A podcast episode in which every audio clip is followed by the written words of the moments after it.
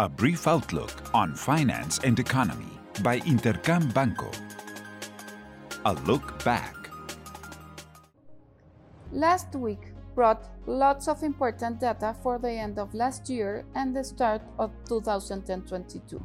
The most relevant piece of news in the United States was regarding employment figures, which exceeded estimates and points towards the creation of 467,000 jobs.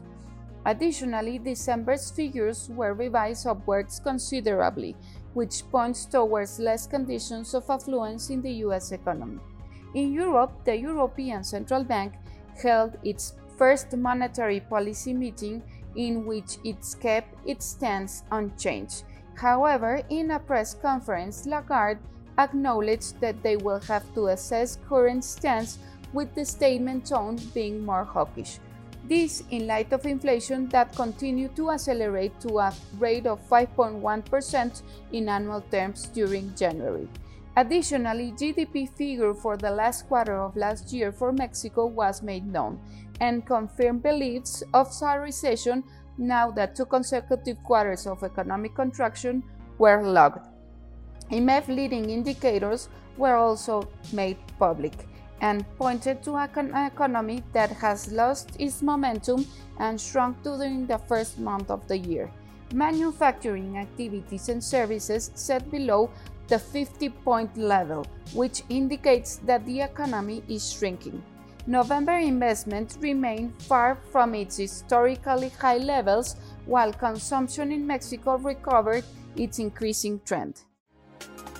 What's ahead? This week will bring inflationary data from the United States and Mexico, followed by a monetary policy decision by Banco de Mexico. Inflationary figures for Mexico in January will be made known on Wednesday and are expected to continue showing a slowdown in prices at an annual rate. Estimates points toward a 7.01% figure. In the United States, January's inflation is expected to accelerate. The consensus estimate is set at 7.3%. Markets will look out for any signs of widespread inflation, one that is unlikely to fall in the United States, in order to determine if the Fed will have to be more aggressive than it has already become in recent weeks. Lastly, the Central Bank of Mexico will have its first monetary policy meeting of the year. This will be the first time for Victoria Rodriguez Ceja, the bank's new governor. The cycle of increasing interest rates is expected to continue. An increase of 50 point basis is expected in this meeting. I hope you have a great week. I am Alejandra Marcos. This was a brief outlook on finance and economy by Intercam Banco.